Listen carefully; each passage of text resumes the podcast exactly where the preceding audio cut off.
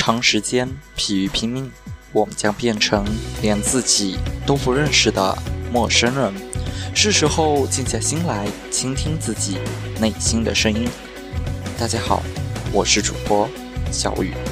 今天我们要来分享的这句话是：最常见的谎言就是自欺欺人。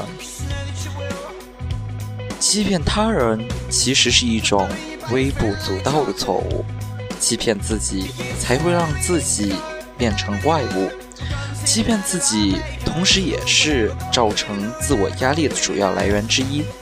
我们总认为自己是对的，而整个世界都是错的。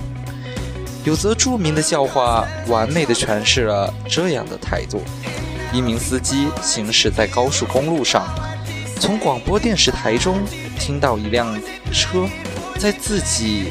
所在的这条高速公路上逆向行驶，危及整条道路的交通安全。听到这则广播，这司机惊呼：“什么一辆车是全部逆向吧？”对一般而言，检讨别人总比检讨自己还要容易。当我们认为是周遭的车子在逆向行驶时，许多让人沮丧的种子。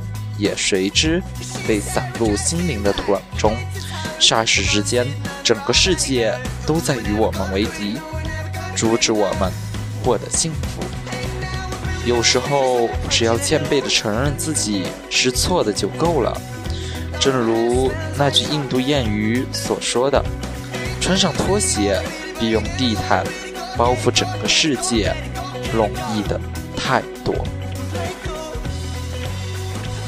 好了。